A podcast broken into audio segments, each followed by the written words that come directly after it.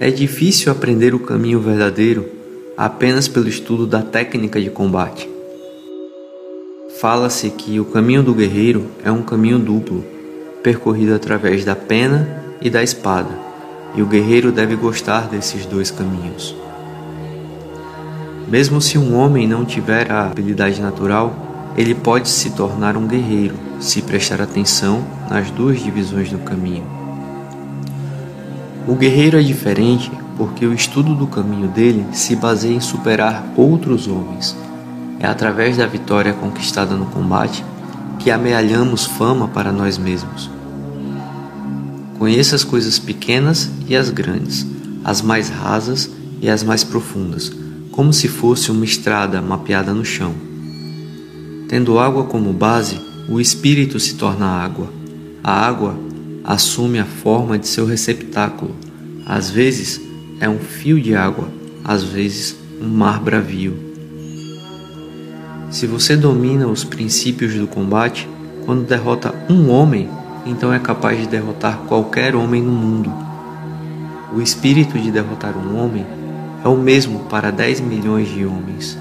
O estrategista transforma coisas pequenas em grandes, como se estivesse esculpindo um grande Buda a partir de um modelo de 30 centímetros.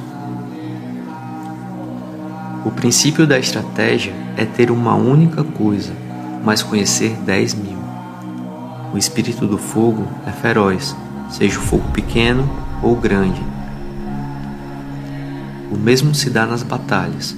O caminho nas batalhas é o mesmo para o homem que luta em 10 mil batalhas você deve considerar que o espírito pode se apequenar ou engrandecer. É difícil conhecer a si mesmo se você não conhecer os outros. Para todos os caminhos há trilhas laterais. Se você estuda o caminho diariamente e seu espírito diverge, no início pode achar que está seguindo um bom caminho, mas não é o caminho verdadeiro. E se você estiver seguindo o caminho verdadeiro, e sair um pouco da rota, mais tarde isso fará uma grande diferença. Você deve perceber isso. O caminho da estratégia é o caminho da natureza. Quando você é sensível ao poder da natureza, conhecendo o ritmo de qualquer situação, será capaz de atingir e golpear o adversário naturalmente. Há ritmo durante toda a vida do guerreiro, na ascensão e no declínio na sua harmonia e na discórdia. Todas as coisas pressupõem ritmo crescente e decadente. Você deve conhecer o ritmo aplicável e o não aplicável entre as coisas grandes e pequenas, e os ritmos velozes e lentos. Deve encontrar o ritmo relevante, primeiro vendo o ritmo distante e o ritmo de fundo. É especialmente importante conhecer o tempo de fundo, aquele que está por trás da situação. Você poderá vencer as batalhas com o ritmo no vazio, nascido do ritmo da astúcia de conhecer o ritmo do inimigo, e assim impor um ritmo que o inimigo não espera. A língua não basta para explicar o caminho detalhadamente, mas ele pode ser apreendido intuitivamente tanto na luta como na vida cotidiana, você deve ser determinado, embora calmo. Mesmo quando seu espírito estiver calmo, não permita seu corpo relaxar, e quando seu corpo estiver relaxado, não deixe que seu espírito enfraqueça. Com o seu espírito solto, olhe as coisas a partir de uma perspectiva elevada.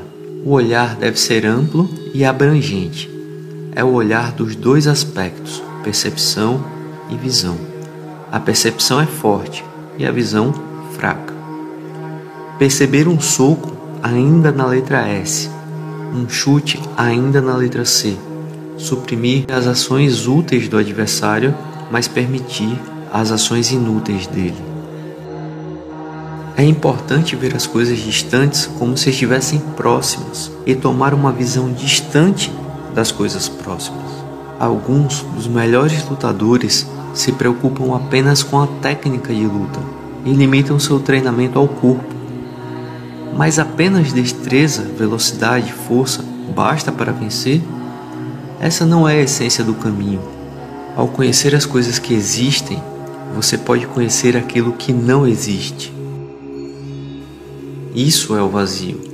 As pessoas no mundo veem as coisas de forma equivocada e pensam que aquilo que não entendem deve ser o vazio. Esse não é o verdadeiro vazio. Essa é a confusão.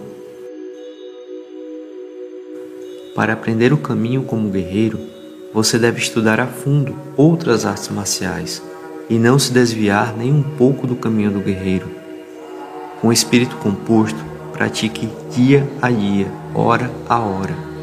Mantenha polido o espírito de duas faces, coração e mente, percepção e visão.